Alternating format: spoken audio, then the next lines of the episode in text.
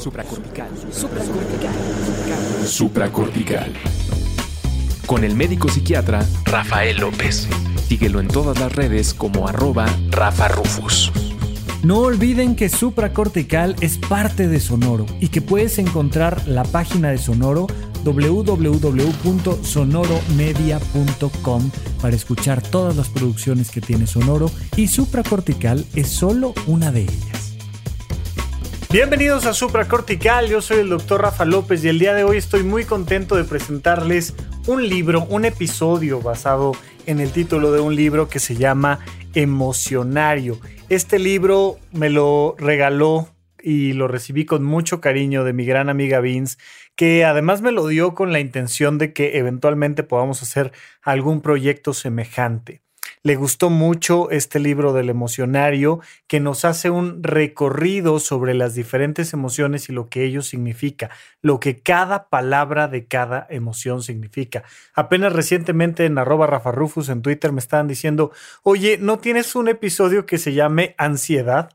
Porque fíjate que resulta que fui con mi terapeuta y le digo que que las descripciones que veo en otras personas sobre la ansiedad no son lo mismo que yo tengo, ¿no? O sea, es que ellos dicen que fíjate que se siente de esta manera y yo más bien lo siento de esta otra y como que me da la sensación de que en realidad es por acá y, y esta confusión de, oye, esto que siento es miedo, es ansiedad, es incertidumbre, es, eh, ¿qué es?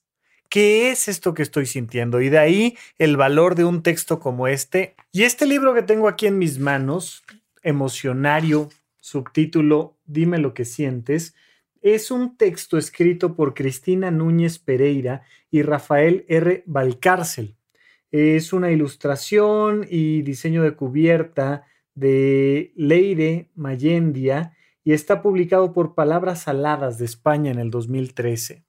Es un texto muy interesante que nos va llevando palabra por palabra, evidentemente en orden alfabético, analizando un poquito de qué cosas está sintiendo una persona y por supuesto este en particular, pues es un libro infantil, es un libro para niños que está pensado en, ya sabes, colores bonitos, textos simples, ideas que te permitan un poco platicar con ellos y es una cosa muy padre.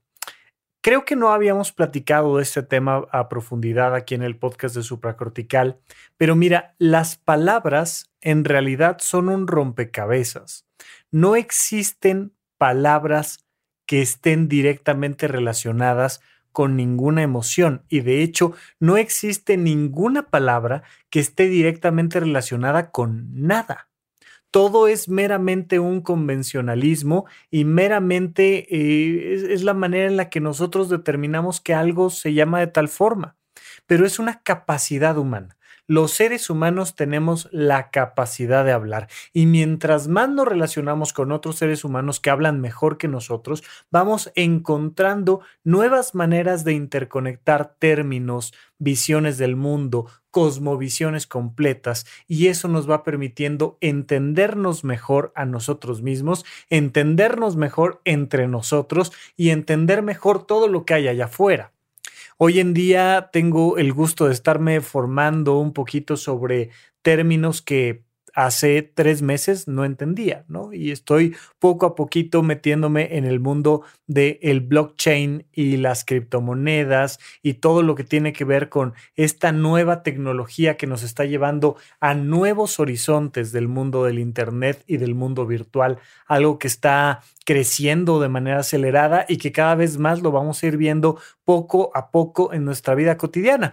Y lo estoy estudiando particularmente porque me interesa que el curso de finanzas personales que estoy dando en horizonte1.com y que voy dando una sesión de vez en vez, pues termine incluso de explicando de manera muy clara y aplicable a tu vida cotidiana qué demonios son las criptomonedas y qué demonios eh, eh, puede uno hacer para irle dando un valor agregado a nuestro portafolio. Vamos a pasar, por supuesto, desde el básico ahorro en CETES, pero quiero terminar en las criptomonedas más complejas, si es que es posible al menos dar un, un pequeño vistazo hacia dónde va este mundo. Pero poco a poco voy aprendiendo términos que un día antes no sabía. Y de repente alguien te dice, oye, pues esto es un eh, liquid pool, por ejemplo, ¿no? Y uno dice, ¿qué será eso? O, el nombre de una nueva plataforma o de una nueva manera de intercambiar artículos y, vas entendiendo qué es esto de estar tokenizado en un formato y, vas, vas entendiendo poco a poquito, ya sea de finanzas, ya sea de tecnología, que en la tecnología es donde vemos mucho y con mucha claridad cómo va evolucionando el lenguaje y cómo de repente nos vamos topando con algo, ¿no? Yo me acuerdo la primera vez que escuché el término USB, son tres letritas, ¿no? ¿Qué es un USB?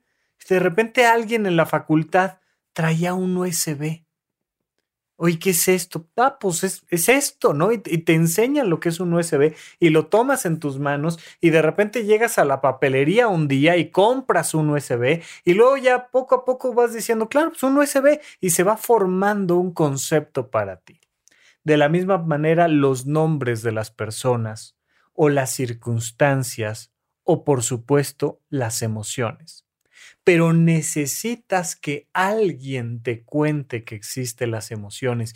Y uno de los grandes problemas que tenemos con todo el tema de este machismo tóxico, de esta manera de relacionarnos de forma inadecuada con nuestras emociones, cuando sobre todo somos varones pertenecientes a un contexto determinado, es que nunca nos hablan ni nos dejan hablar de las emociones. En algún episodio de supracortical que se llama falda o pantalón, les platicaba del impacto cognitivo, psicológico del sistema nervioso central que puede tener una persona que trae falda contra una persona que trae pantalón. ¿Por qué? Bueno, pues porque a una niña, porque es niña, le ponemos falda, aunque todavía no tenga ningún tipo de implicación sexual real eso, pero una niña de 10 años, una niña de 5 años, trae falda. Y a la niña de 5 años le decimos que no se le deben de ver los calzones, entonces que por tanto se tiene que quedar a la hora del recreo sentadita al lado de sus amigas. Y si va a jugar, va a jugar con muchas limitaciones porque físicamente está limitada por la falda. Bueno, no tanto por la falda, sino por el impacto cultural de no se te vayan a ver los calzones, ¿no? Mientras que los niños, porque son niños y entonces tienen permiso de género para usar un pantalón, pues ellos sí se pueden revolcar y tirar y jugar fútbol y subir un poste, porque a ellos no hay problema, no se les van a ver los calzones.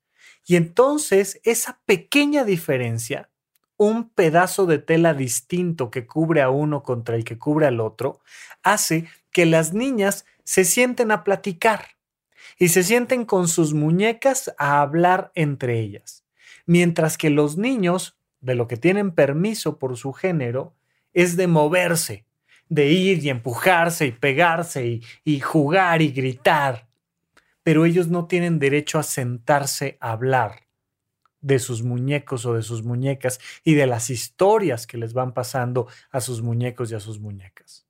Y las niñas no tienen derecho de pararse y pegar y hacer. Y entonces esta discriminación que hacemos de los unos contra los otros nos lleva a un desarrollo del lenguaje muy diferente.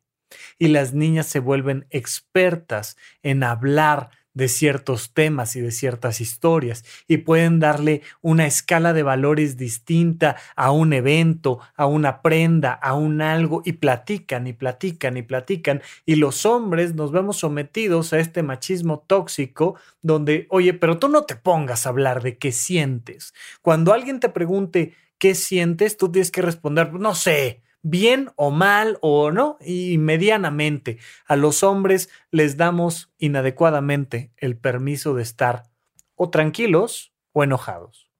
A las mujeres les damos el permiso de estar o tranquilas o tristes. Pero a las niñas no les damos permiso de enojarse y a los niños no les, no les damos permiso de estar tristes y de contactar con sus emociones. Bueno, Afortunadamente en algunas partes del planeta Tierra esto va cambiando poco a poco y vamos permitiéndoles a hombres y mujeres a contactar con sus emociones y espero cada vez más vamos permitiéndole a hombres y sobre todo a mujeres a usar su cuerpo y a traer pantalones desde niñas y que no pase nada porque se revuelquen o porque le peguen una patada a un balón de fútbol. Y vamos poco a poco rompiendo esos paradigmas, pero el día de hoy particularmente me quiero centrar en el tema de las emociones, tanto en hombres como en mujeres.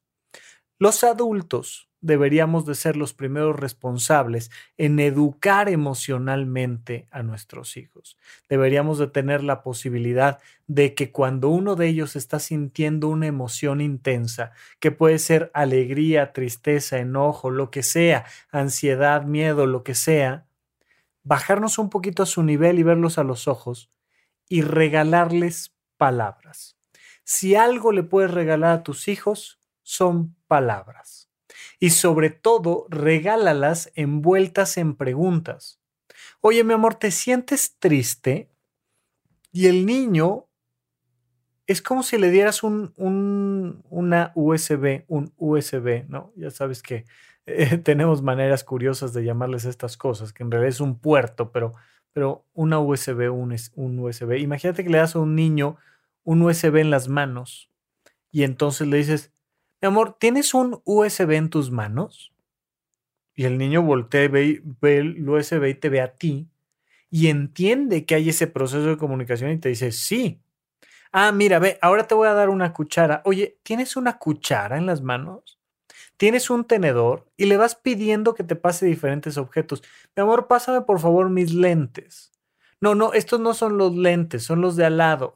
Y le vas compartiendo palabras y ahora le das los lentes y le preguntas, oye, ¿tienes unos lentes en tus manos? ¿Hay unos lentes guardados en el cajón? Y le vas haciendo estas preguntas muy al estilo de Plaza Sésamo, ya sabes, y le estás regalando terminologías que después el día de mañana va a usar, interconectar y le va a ayudar a mejorar su calidad de vida. Bueno, entonces pasa lo mismo con las emociones. Ves que este niño tiene una emoción entre las manos y le dices, mi amor, ¿estás contento?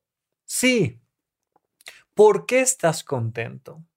Ah, pues porque fíjate que taca, taca, ta y pasó y te cuenta la historia y ah, maravilloso. Oye, mi amor, ¿y cómo te das cuenta de que estás contento? No por qué estás contento, sino cómo te das cuenta de que estás contento. Ah, ok, y, empiezas a notar que esta personita empieza a observarse, empieza a hacer este proceso de autoobservación, decir, ah, mira, yo cuando estoy contento me siento así. Pero poco a poco, conforme va pasando su edad, necesitas empezarle a cuestionar qué diferencia hay entre estar contento y estar emocionado y estar feliz. Y la gente cree que existe una definición exacta y concreta para estas cosas y no la hay. Por supuesto que un libro como este, como el emocionario, pues nos va a plantear algunas posibilidades. Pero lo primero que te quiero decir es, nadie te obliga, nadie, ni la Real Academia de la Lengua Española, y por favor, la Real Academia de la Lengua Española, menos que nadie, tiene derecho a obligarte a hablar de una manera o de otra. Nos da una pauta y entre todos decidimos si nos gusta o no nos gusta, pero no podemos estar obligados en el lenguaje. Nuestra lengua está viva, y por tanto vamos inventando términos. Y tú sabes que con ciertas eh, eh, eh, amigas, por ejemplo, o con un, con un compadre o con tu papá, tienen ciertos términos que significan ciertas cosas y vas encontrando que por edades o por regiones o por épocas o por licenciaturas o por un montón de cosas se usan o se aplican ciertos términos de maneras muy diferentes. Yo me acuerdo cuando empecé a estudiar medicina, vivía con un amigo que está, estudiábamos juntos y compartíamos muchas cosas interesantes y entre otras él había sido paramédico de la Cruz Roja Mexicana y entonces me empezó a enseñar algunos códigos para comunicarnos entre nosotros. Y por supuesto que ibas aprendiendo los más básicos que utilizaban los paramédicos, pero sabías que también de repente por ahí le agarraban un doble sentido, ¿no? Y entonces este, me decía cosas como, no, no, no, pues es que me voy a echar un 28 con la 34 metro. Y eso ya significaba un algo en particular. Tú puedes ponerle a tus emociones cualquier término o cualquier nombre. Puedes hacerlo. Mi pregunta es, ¿lo has hecho? ¿cuántas emociones conoces? ¿Qué tanto tienes esta capacidad de voltearte a ver hacia adentro y decir, ah, me siento así, me siento de esta manera? Te voy a dar algunas pautas generales y te voy a leer algunas cosas que vienen en el emocionario, pero insisto, es solo una guía. Tú le puedes llamar a cualquier cosa que sientas como mejor te plazca. Pero primero pregúntate si normalmente lo haces. Va a haber muchísimos lugares donde te puedes inspirar a ponerle términos emocionales a las cosas, muchísimos, ¿no? Eh, yo tengo ahora junto con Pepe Valdés, que tenemos el podcast de Apaguro Ideas, nuestra página web de horizonte1.com, que es una plataforma de desarrollo personal, y ahí vamos dándote cada semana sesiones del conocimiento de uno mismo y vamos a aventarnos 12 cursos sobre aprender cosas sobre nosotros.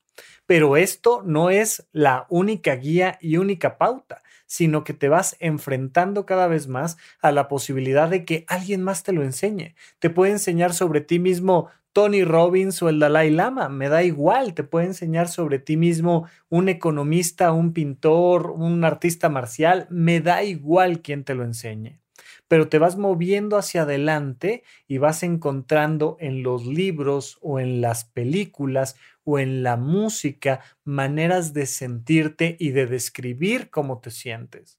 La poesía en sí misma es una manera de jugar con las palabras para expresar una emoción y hay muchos poemas donde te dicen cómo se está sintiendo el personaje. a mí me gusta mucho en particular eh, toda, toda esta historia de Calderón de la Barca que se llama La vida es sueño. Y en La vida es sueño hay un, hay un fragmento muy famoso que es el monólogo de Segismundo. Y Segismundo está encerrado en un calabozo y está sintiendo emociones muy particulares. En un momento dice, quisiera sacar del pecho un Etna. Y entonces ¿Qué es esto de sacar del pecho un Etna? Es la posibilidad de describir un enojo como si fuera la erupción de un volcán. Estoy tan enojado, tan enojado, que quisiera explotar.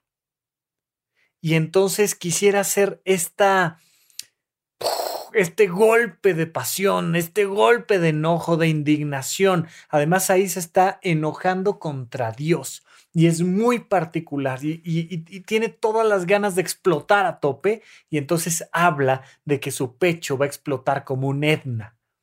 Pero es poesía, y Calderón de la Barca va describiéndote y, a lo largo de todo este monólogo de Segismundo te va llevando desde la admiración que le tiene a las estrellas y a los peces y a los otros humanos y la envidia que le tiene a los otros humanos que están libres del calabozo y él sin haber cometido ningún delito está ahí atrapado, atorado, sintiéndose conmovido, pero triste, pero derrotado, pero enojado, y Calderón de la Barca con poesía te va llevando de una emoción a otra, de una emoción a otra, de una emoción a otra, hasta que se intensifica y explota. Y vas entendiendo este juego emocional a través de la poesía. Las emociones básicas, básicas, básicas, básicas, son eh, básicamente las que viste en Intensamente, ¿no? Ya sabes, en Inside Out, esta película de Pixar maravillosa, pero todavía las podemos reducir aún más. Y podemos hablar de la alegría, la tristeza, el enojo y la ansiedad. Ansiedad o miedo en esta ocasión me da exactamente igual llamarle de una manera o de otra. Básicamente, las emociones se dividen en dos en las que se sienten bonito y las que se sienten feo. Y ya hemos platicado muchas veces que las emociones sirven para convertirlas en acciones. Y vamos a sentir una emoción y darnos cuenta de que estamos sintiendo algo para después preguntarnos, bueno, ¿y qué hago con esto? Sí, me estoy sintiendo así, pero eso mucha gente cree que las emociones pues nada más se sienten y ya. No, no se sienten y ya, se deben de convertir en acciones. Estoy contento, perfecto, ¿qué vas a hacer? Estoy triste, ok, ¿qué vas a hacer? Estoy enojado, muy bien, ¿qué vas a hacer? Estoy ansioso, ok, ¿qué vas a hacer? las emociones sirven para convertirlas en acciones. Pero ahorita no nos vamos a ir a eso, ya hemos platicado de las emociones básicas y del cuadrante de emociones y ya les platiqué en otros episodios del podcast de supracortical sobre este tema. Por ahora, solo me quiero quedar en la parte de la identificación de las emociones. Yo te estoy dando aquí una pauta, pero tú le puedes llamar a tus emociones como quieras. Yo te estoy diciendo, básicamente hay emociones que se sienten bonito y las que se sienten feo. Punto. Son dos emociones. Vamos un poquito más al detalle.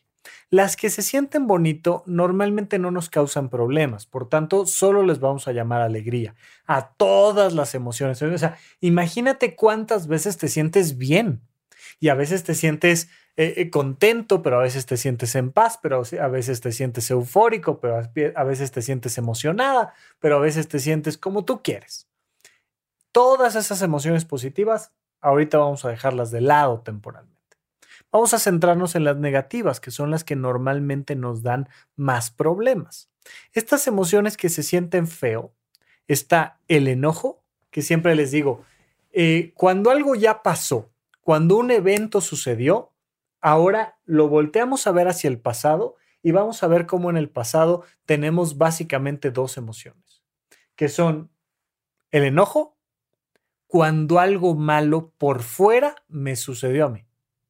Tristeza cuando algo malo por dentro me sucedió a mí.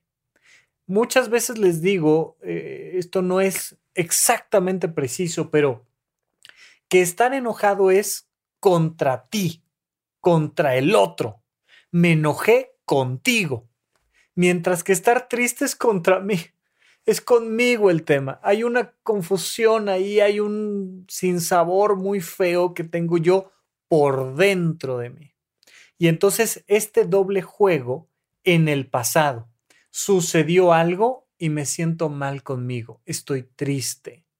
Sucedió algo en el pasado y me siento mal contigo estoy enojada, estoy, furiosa. Y entonces volto hacia adelante y te digo, tú, por tu culpa esto pasó. Me chocaste en el periférico y entonces, y, y voy a tener que hablarle al seguro y tal, pero ya sucedió algo.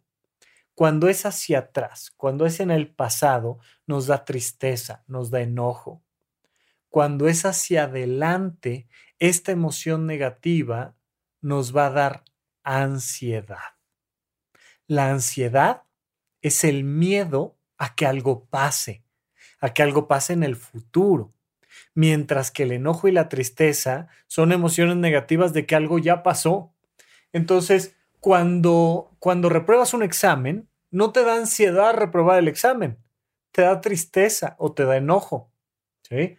Mucha gente dice, me enojo conmigo, ¿no? Ok, sí, de acuerdo, se vale, existe, es una tristeza intensa hacia adentro, se siente igual que un enojo hacia afuera, me dan ganas de pegarme y decir que bruto no puede ser porque no estudié, tal, ok, de acuerdo, pero ya pasó. No te da ansiedad lo que ya pasó, te da ansiedad lo que puede pasar. Me da tristeza haber reprobado el examen por no haberme puesto a estudiar, porque ya lo reprobé. Y me da ansiedad decírselo a mi mamá al rato en la casa, porque me va a preguntar cómo te fue en el examen. Y entonces hacia adelante me da ansiedad y hacia atrás me da tristeza me enojo con uno de mis amigos que me, me interrumpió ayer y no me dejó estudiar y tal, y, y trato de canalizar esa tristeza hacia alguien más y entonces estoy enojado con él por lo que pasó. Pero me da ansiedad que la próxima vez me vaya a pasar lo mismo y no vaya a poder eh, eh, pasar el examen adecuadamente, etc. Y entonces esta división de tiempos es muy importante. ¿Qué sientes tú y cómo le llamas a algo que todavía no sucede, pero que no quieres que suceda. Porque además fíjate que es muy importante entender que eso que todavía no sucede, pero que puede suceder, mm, casi siempre es menos malo de lo que previamente nos sentimos mal a eso. Por ahí te platicaba yo en, en, un episodio que se llama Efecto Placebo, te platicaba sobre esta posibilidad de estar sufriendo antes de que algo pase y que muchos le han llamado estrés pretraumático. Imagínate, es el trauma generado antes de que algo malo pase, el estrés pretraumático, esta ansiedad, estrés, miedo, incertidumbre, llámale como quieras, pero te pregunto yo, ¿cómo le llamas? ¿Qué nombre le pones a algo que resulta que todavía no sucede, pero que no quieres que suceda, pero que lo traes en la cabeza? pero que no te lo puedes sacar de ahí, pero que estás pensando, oh, y si pasa, y si pasa, y si pasa, y si pasa. Y entonces esta pregunta sin contestar que nos da miedo hacia adelante. ¿Cómo le llamas tú a eso? ¿Cómo le llamas a sentirte mal contigo mismo cuando algo ya pasó? ¿Cómo le llamas a sentirte mal contigo misma cuando alguien más fue el causante de, de que algo malo pasara? Y entonces vételo preguntando, vételo preguntando, porque me gustaría que tú vayas poco a poco a lo largo de esta semana, de aquí a que nos volvemos a escuchar en el podcast, me gustaría que te vayas preguntando, ¿qué estoy sintiendo? Ya tenemos por ahí algún episodio que se llama ¿Y a ti cómo te hace sentir eso?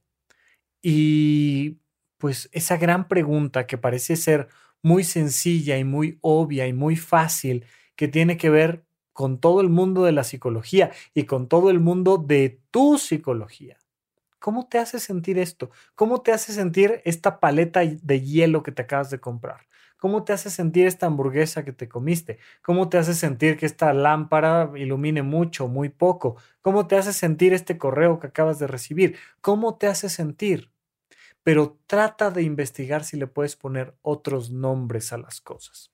En este emocionario Vamos a empezar con algunos ejemplos muy sencillos, ¿no? Que me gustaría partir nada más para, para dar alguna pequeña perspectiva de cómo todo puede tener una definición u otra. Comenzamos con la ternura. Dice, nos, nos muestran aquí una ovejita que está tejiendo una bufanda y que ya eh, le permitió a otra que se está durmiendo en un, en un copito de, de algodón, la ternura dice, algunos seres nos despiertan ternura. Un cachorro, un árbol a punto de brotar, un abuelito. La ternura es cercanía, afecto y compasión. Sentimos ternura ante personas y seres y objetos indefensos o que no parecen amenazadores. ¿Dónde está la ternura? La ternura está en tu interior, pero son los demás los que abrirán las puertas de su propia ternura. Su fragilidad despierta nuestro deseo de ser suaves, atentos y comprensivos. La ternura es una invitación al amor. ¿Cómo le llamas tú a la ternura? ¿Cómo le llamas tú a esta sensación de algo que, que es frágil, pero que al mismo tiempo no está enfermo o en riesgo, sino que nada más es bonito, ¿no? Como un cachorrito, un cachorrito que está sano y que está, ya sabes, ¿no? Métete a, a, YouTube a ver gatitos o a TikTok a ver perritos y vas viendo los cachorritos con sus patitas y de repente, ¡pum! uno de ellos se cae y da una marameta y, y son peludos y redondos y regordetes y y además, sobre todo, esta característica particular, que es que son inofensivos. Algo que es tierno siempre lo relacionamos con lo inofensivo. Y bueno, cuando te digo siempre es, bueno, siempre muchos de nosotros le llamamos a eso ternura. ¿Cuándo fue la última vez que algo te generó ternura? ¿Tú cómo lo sentiste? ¿Cómo identificaste ese proceso emocional? Pero ahora vamos un paso más allá. No le llames ternura. Identifica un momento donde hayas sentido ese, ah, ¿no? Te, acordarás de un, episodio de Los Simpson donde Lisa se hace vegetariana y va a un zoológico, a, un pequeño parque de animales y entonces le van poniendo una oveja, luego otra más pequeña, luego una más chiquita, luego una más tierna y luego pasa de nuevo la primera oveja y le dice, quítate tú, Homero, ya sabes, lo, lo mueve porque ya quien le generó el máximo nivel de ternura fue la oveja más pequeña. Bueno, ¿cuándo fue la última vez que tú tuviste una de estas experiencias de contactar con la ternura? Ahora, ¿qué pasaría si yo te pido que le llames diferente. Ponle otro nombre a la ternura. Búscate el nombre que quieras de las emociones, si es que hay alguna que lo sustituya, pero salte del mundo de las emociones y piensa, por ejemplo, en llamarle de un color determinado a una emoción. Los, los, los estadounidenses, los gringos, suelen mucho decirle blue a la tristeza. En mi opinión, en países latinoamericanos y en México, el azul no lo tenemos tan relacionado con la tristeza. Por supuesto que este contacto que tenemos, por ejemplo, con la película de Intensamente, pues ponen a la tristeza de color azul. ¿Por qué? Porque ellos a eso le llaman tristeza. Para ellos la tristeza es azul. El Blue Monday, ¿no? Ya sabes, el, el día más triste del año, el Blue Monday. ¿Por qué azul? Yo el azul, y de hecho es algo que uso mucho, ¿no? Que, ha sido parte de la base de muchos de mis colores preferidos en, diferentes circunstancias. Eh, supracortical como tal, el, podcast tiene tonos muy azules. Eh, la página web que acabamos de desarrollar de horizonte1.com, pues también tiene cosas muy azules, pero no está pensado en generarte una sensación de tristeza. Al contrario, el azul yo lo relaciono con algo muy masculino, con algo muy serio, con algo elegante, con algo seco, con algo, ¿no? Entonces, cuando yo pienso en sentirme orgulloso, por ejemplo, pues estoy pensando en azules. Cuando siento en, eh, cuando busco en mí el orden o la madurez o la responsabilidad, yo pienso en tonos azules, azules oscuros. Si nos vamos a azules más claritos, pues pienso precisamente en la ternura y probablemente la ternura yo la relacionaría con un azul crema, un azul suave. ¿Tú con qué color? Porque tú no tienes que estar de acuerdo con lo que estoy diciendo. Oye, yo soy psiquiatra, ¿eh? Yo te puedo decir si lo que estás sintiendo lo debes de relacionar con el azul cielo o con el verde agua. No, son tus emociones y son tus palabras. Acuérdate que te lo he dicho desde siempre. Las únicas cosas que puedes realmente controlar son lo que sientes, lo que piensas y lo que haces. Dos de estas estamos platicando hoy muy en particular. Tú utiliza tu capacidad de pensar para ponerle nombre a lo que sientes como se te antoje. Son tus pensamientos y son tus emociones. Por favor, no me pregunten, oye Rafa, ¿esto que estoy sintiendo será tristeza? Porque te voy a regresar la pregunta, oye, ¿esto que estás sintiendo es tristeza? Pues para saber, para que tú me digas a mí si es tristeza o no, o si es melancolía, o si es decepción, o qué es. Pero una manera bonita que podemos hacer es ponerle colores a las cosas. Oye, Rafa, ¿esto que, que, tengo se llama ansiedad? Pues yo te pregunto, oye, ¿se llama ansiedad? Y te pregunto algo más. ¿Qué color le pondrías? Elige un color. O elige un objeto, ¿eh? También puedes llamarle a algo por su determinante como objeto o por su funcionalidad. Puede ser, por ejemplo, el término que a mí me encanta, que lo platicábamos en el episodio con Pablo Boullosa, de El corazón es un resorte, que le decía yo, a mí me encanta la palabra recordar, porque recordar, cuando estoy recordando algo, es porque estoy recore, estoy trayendo algo de regresa al core, al corazón.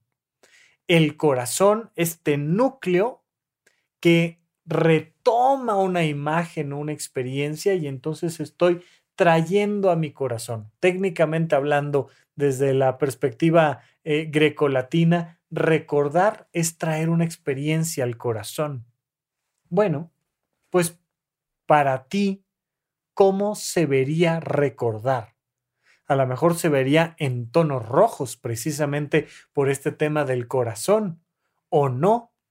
Te decía yo hace un rato que yo relaciono lo azul con algo muy masculino, pero en realidad el azul muy recientemente está relacionado con los hombres, con lo varonil, y el rosa con las mujeres, con lo femenino. Pero durante mucho tiempo en la historia de la humanidad fue exactamente al revés. A los hombres se les vestía de rojo y por supuesto no habiendo eh, eh, tinturas para telas suficientemente fuertes, pues ese rojo se iba deslavando se iba volviendo rosa. Y entonces los hombres mucho tiempo, los grandes guerreros, se vestían de rosa porque estaba relacionada con el rojo, con Marte, con la sangre, con, con, con la batalla. Mientras que lo azul, que estaba relacionado con el cielo y con las nubes, pues estaba eh, dedicado más bien a las mujeres. Las mujeres se vestían de azul y los hombres se vestían de rosa, porque en ese momento la emoción era así. La emoción de los hombres, la mayoría la veían roja o rosa, y la emoción de las mujeres se veía más bien azul. ¿Tú cómo ves tus emociones? ¿Tú cómo, cómo coloreas tu ansiedad? Estaba eh, recién en una librería y estaba buscando, como siempre, yo procuro eh, los libros de adultos, leerlos siempre en electrónico, me es mucho más cómodo, más fácil, más lindo, me encanta. Y los libros que me gusta tener físicamente son los libros infantiles. Me encanta, son de pasta dura, de colores muy bonitos. Normalmente son sencillos de, de abrir, de comentar con alguien que vino a la casa. ¿no? Y, y entonces encontramos, por ejemplo, este, este otro término en el emocionario que me encanta, en colores muy verdes. De repente acá, en colores verdes, de nuevo volteamos a ver a las ovejas, pero la primera oveja con la que nos topamos, que era la ternura, contrasta ahora con una oveja eh, que no tiene, no tiene lana. Está sin lana en medio de un montón de otras ovejas que la están volteando a ver. Y nos dice vergüenza. La vergüenza aparece por sorpresa. Fíjate ya cómo, cómo esta, esta manera de escribir que nos va mostrando ya algunos detalles. ¿Cuándo sientes vergüenza? La vergüenza la sientes de golpe, como sorpresa. La vergüenza aparece por sorpresa. La sientes cuando sabes que has cometido una falta o cuando crees que se van a burlar de ti. Aunque parezca de cuento, es posible sentir vergüenza por lo que hace otra persona y volteas, ¿no? Ya sabes, a muchos nos ha pasado viendo una película que uno dice, no, no, no, adelántale, adelántale, no quiero saber de eso porque, porque me va a dar pena ajena, le llamamos nosotros, ¿no? La vergüenza en otra persona. ¿La vergüenza es discreta? No. La vergüenza, por desgracia, es muy indiscreta. Tiene la manía de decirles a los demás que eres consciente de tu falta. Hace que tu rostro enrojezca que se ponga rubicundo, ¿no? El término médico para, para ponerte todo rojo de pena, de vergüenza, es ponerte rubicundo. Bueno, hace que tu, que tu rostro enrojezca, que los demás sepan que estás avergonzado y eso puede provocarte además inseguridad. Y entonces va relacionando primero la ternura con el amor y luego la vergüenza con la inseguridad. ¿Cuándo fue la última vez que sentiste vergüenza? ¿Y le llamas vergüenza o le llamas pena? ¿Y habrá alguna diferencia? ¿Habrá alguna diferencia entre sentirse querido y sentirse apapachado? ¿Habrá alguna, alguna diferencia entre sentir vergüenza y sentir inseguridad? ¿Cuál es la diferencia? Y ahora la pregunta es, ¿es importante esa diferencia? Vamos a un corte y platicamos un poquito más de otras emociones cuando regresemos aquí a supracortical. ¿En dónde, cuándo y para qué escucha supracortical? Comparte tu experiencia en redes sociales para que más personas conozcan este podcast. Sigue al Dr. Rafa López en todos lados como arroba Rafa Rufus. Estamos de regreso con ustedes aquí en el podcast de Supracortical, platicando sobre este emocionario, un texto que nos permite platicar de nuestras emociones, pero además desmitificar esta idea de que existen emociones universales, al menos en cuanto a términos. Yo soy un gran, gran, gran admirador de Paul Ekman. Eh, si viste la serie de Lie to Me, el personaje principal se llama Cal Lightman y es una caricatura sobre este personaje real que se llama Paul Ekman. Paul Ekman fue uno, bueno, es uno de los psicólogos más importantes, pero me refiero a fue en el siglo pasado uno de los psicólogos más importantes que nos permitió entender sobre la universalidad de las emociones.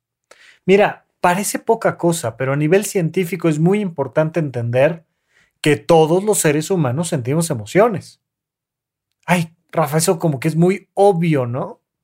Pues podrá ser, pero no necesariamente. Esos detallitos. Imagínate entender que todos los seres humanos sentimos emociones y que todos los seres humanos sentimos estas emociones básicas. Paul por supuesto, participó como asesor en la película de Pixar de Inside Out, de Intensamente, diciéndoles, oigan, pues está la alegría, pero está la tristeza, pero está el enojo, está la vergüenza, el miedo, ¿no? Y te va pasando por diferentes emociones y de repente decir, claro, ¿Sabes por qué nos podemos identificar con las películas, con las series, con las canciones? Porque todos sentimos estas emociones universales. Sí, pero además también sabemos ahora que no es que tengamos cuatro emocioncitas adentro de nosotros y que únicamente tengamos esta posibilidad de sentir o tristeza o enojo, o ansiedad, o alegría. Y en esta misma película de Inside Out vemos cómo al final, pues resulta que la alegría se junta con la tristeza. Y en una misma experiencia, y dependiendo de si adelantas tantito más o tantito menos la imagen, pues va pasando de una a la otra y va generando emociones más maduras. Conforme vas madurando, vas notando que tienes más capacidad para sentir cosas distintas. En este libro del emocionario tenemos, por ejemplo, la hostilidad. Fíjate que la hostilidad, no sé, ahorita vamos a leer cuál es la definición, pero yo la relaciono mucho más con un acto que con una emoción. Oye, esta persona está siendo hostil con alguien más. Pues estoy enfatizando sobre todo sus acciones. Pero yo puedo notar en alguien palabras hostiles que provienen de una emoción que es la hostilidad, ¿no? Vamos a ver. Nos dice hostilidad. Sentimos hostilidad cuando alguien se opone a nosotros o a nuestros deseos. Por ejemplo, tú deseas a toda costa salir a jugar al parque, pero tus padres no te dejan. Cuando sentimos hostilidad, deseamos llevar la contra. Si alguien dice blanco, yo digo negro. Si alguien dice me gusta la piña, yo responderé pues yo la detesto. ¿A dónde conduce la hostilidad? La hostilidad nos conduce a rechazar a la otra persona.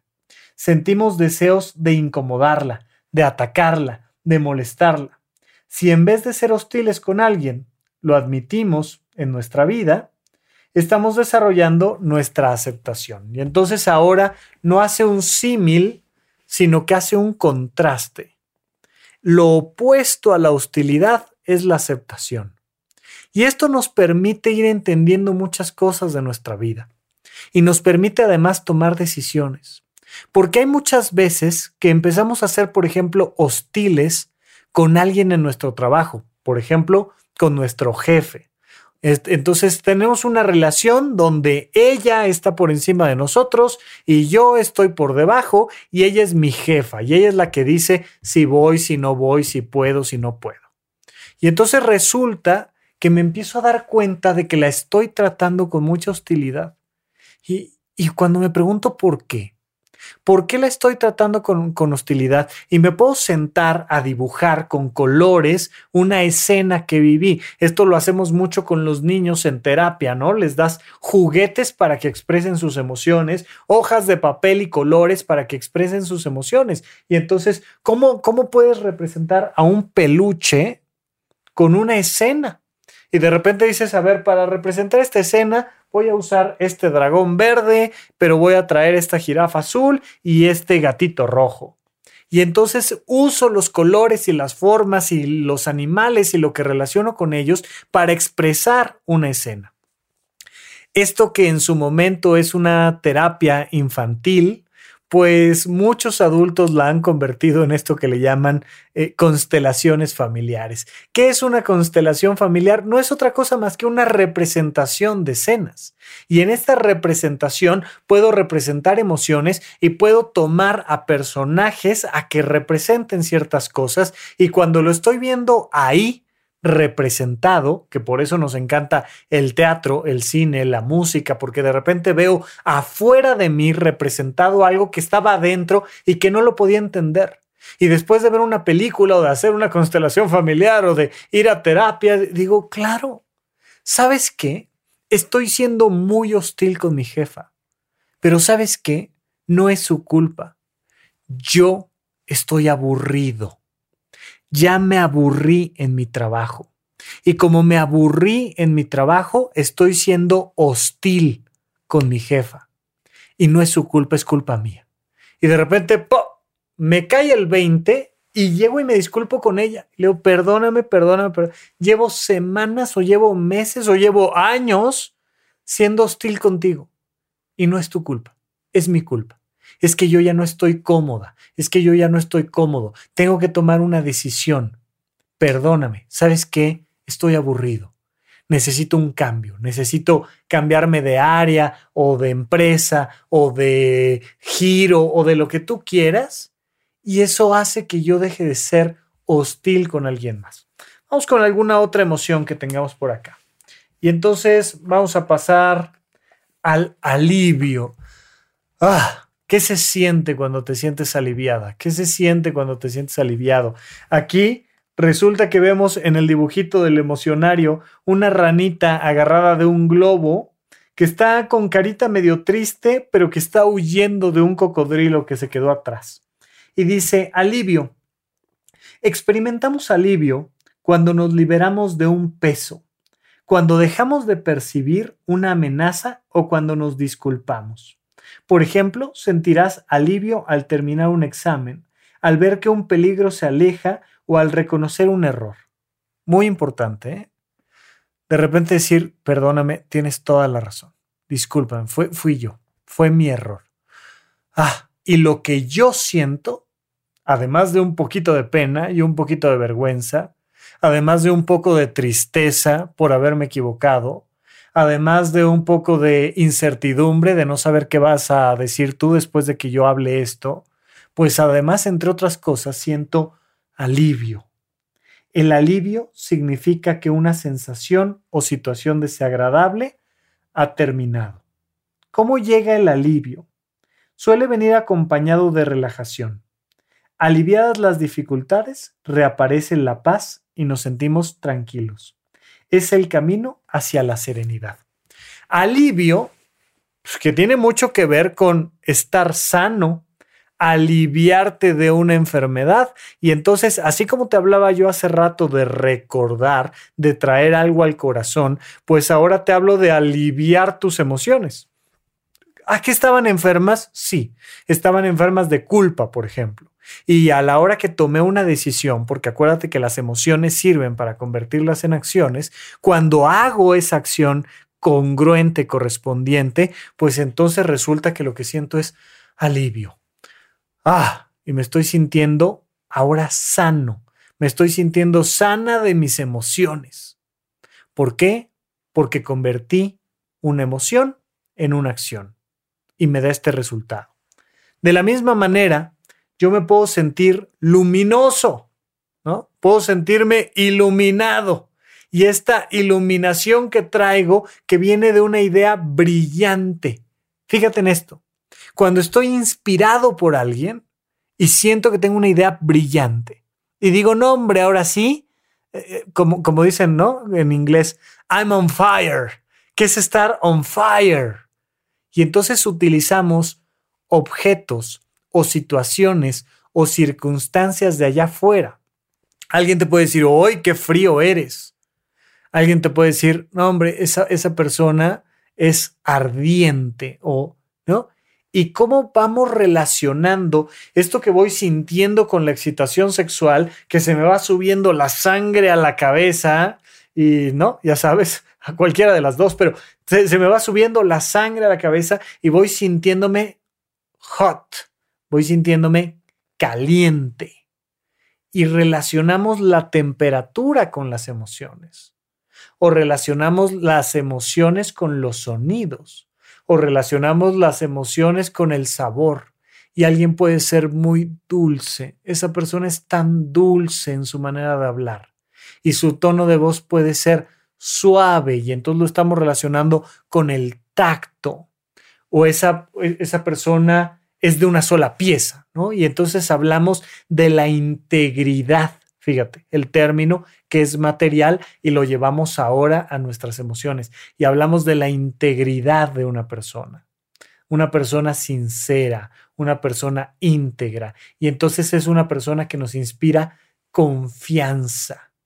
Y entonces esta fiabilidad, esta fe que podemos tener en alguien más porque es una persona confiable. ¿Cómo le llamas tú a lo que estás sintiendo ahorita que estoy platicando yo contigo de emociones? Date la oportunidad de crear tu propio emocionario. Vemos ahora en el emocionario una imagen de soledad y hay una casita allá al fondo en una nube que está tirando nieve y por acá lejos unas cuantas flores y nos dicen en el texto del emocionario, soledad. La soledad es la ausencia de compañía. Resulta muy práctica.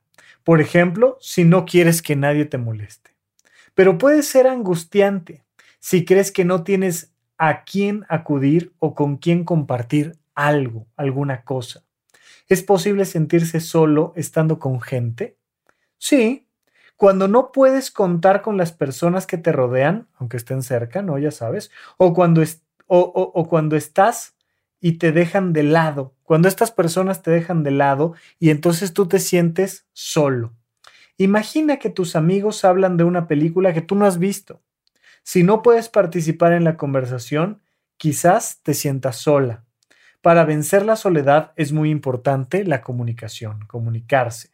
Si extrañas los momentos en que no estabas solo, experimentas nostalgia. Y entonces fíjate, la soledad como una emoción presente, pero la nostalgia como un momento acompañado que ya no está presente. Y entonces el sentirme acompañado antes y ahora no, que me genera nostalgia y me encanta del emocionario que te va poniendo espejos que te van conduciendo de una emoción a otra, de una emoción a otra y se va revolviendo el proceso y se va revolviendo el sistema. Todo esto finalmente para decirte que tú eres quien debe determinar qué estás sintiendo. Pero la importancia de determinarlo es que cada vez te vas equivocando menos en tu toma de decisiones. Acuérdate lo que nos dice el doctor Alfonso Ruizotto en el modelo de semiología de la vida cotidiana, que ya puedes encontrar mis cursos de semiología de la vida cotidiana en horizonte1.com, eh, que te da la posibilidad de decir, ok, la calidad de una vida depende de la precisión de las decisiones. Y yo te pregunto, ¿de qué depende tu precisión con la que decides algo? Pues depende naturalmente de la experiencia previa que has tenido. Nadie puede tomar una buena decisión sin experiencia. Y entonces por eso tenemos esto que le llamamos la curva de aprendizaje. Vas aprendiendo poco a poco, poco a poco, poco a poco. Vas aprendiendo y esa curva de aprendizaje te lleva tiempo y requiere paciencia. ¿Cómo se siente la paciencia?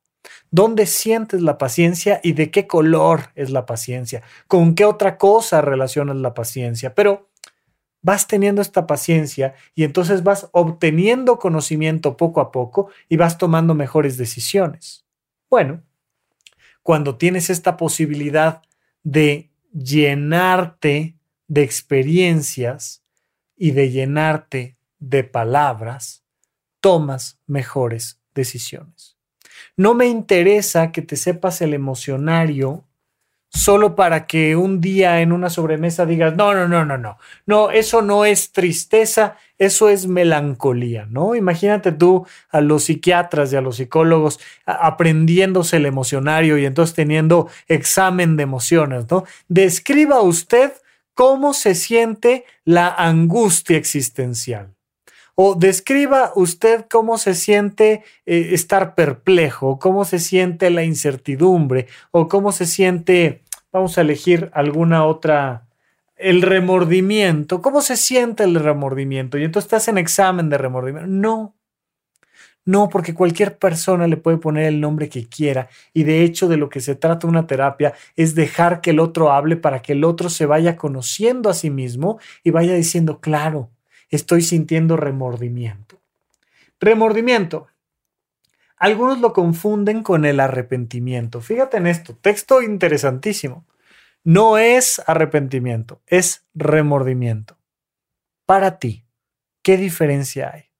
Piensa ¿Qué diferencia hay entre el arrepentimiento y el remordimiento?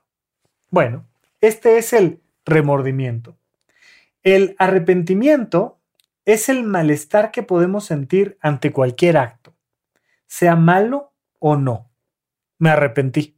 ¿no? Me tomé un jugo de naranja y no estaba nada bueno. Yo pensé que era natural y era de bote y me arrepiento, ¿no?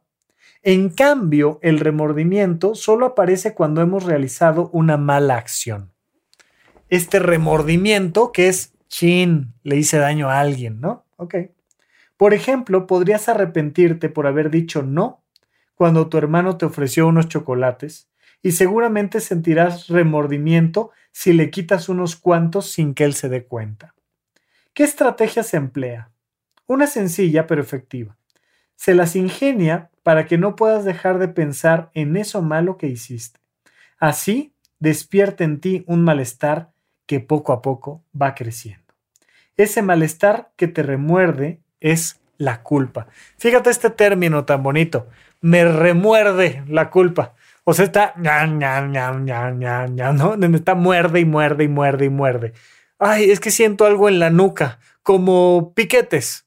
Ah, es la culpa, sí, seguramente. Eso o una araña, sabes perfectamente a qué me refiero. Bueno, y entonces, ¿para qué sirve esto? Pues para que sepas cómo salir de ahí. ¿Estás sintiendo algo que te gusta? Quédate ahí. Quédate ahí en esa emoción. ¿Estás sintiendo algo que no te gusta? Muévete. Pero tienes que saber en qué habitación estás para saber dónde está la puerta y entonces salir por la puerta grande. Y entonces cuando estoy sintiendo remordimiento, ¿cómo salgo? Pues voy y me disculpo. Regreso el chocolate que me había robado y te digo, perdóname, perdóname, me robé tu chocolate. Te dije que no quería chocolate, pero en realidad sí quiero y prefiero pedírtelo. Te robé uno, te lo puedo, me puedes dar un chocolate, ¿no? Y entonces el otro te dice, no, tu hermano te dice, claro que sí, hombre, llévate dos, no pasa nada. y ahora pasé ya de sentir remordimiento a sentir gratitud y me siento con este agradecimiento hacia ti. Cuando el otro fue bueno conmigo a pesar de que yo estuve mal y ah, siento gratitud y siento alegría y siento vergüenza y siento un poquito de tristeza, pero siento también alegría porque ya por fin solucionamos la situación y, y cómo te sientes, cómo te vas sintiendo. Finalmente, esto, ten la oportunidad de ponerle el nombre que quieras a tus emociones, pero haz algo con esas emociones. Las emociones sirven para convertirlas en acciones. Y yo el día de hoy con este episodio quiero agradecerle a mi amiga Vince que me regaló el emocionario por todo lo que hemos compartido y por todo lo que hemos hecho juntos. Sabes que tienes un color muy especial adentro de mi corazón y te mando un gran abrazo. Hasta aquí nuestro episodio de supracortical de esta semana. Por favor, haz la tarea, pregúntate qué estoy sintiendo y ponle un color, una forma, una situación, un animal, lo que tú quieras, pero aprende a diferenciar todas estas emociones maduras que vamos teniendo poco a poco. Cuídate mucho y platicamos la próxima vez. Gracias por escuchar Supracortical. En verdad me interesa muchísimo conocer tu opinión sobre este episodio o cualquier otro que quieras platicarme. Puedes encontrarme como arroba rafarufus en Twitter, en Facebook y en Instagram. Quiero darte las gracias por escuchar Supracortical y sobre todo por suscribirte y seguirme donde sea que estés escuchando este programa y así te puedes enterar todo el tiempo de nuestros próximos estrenos.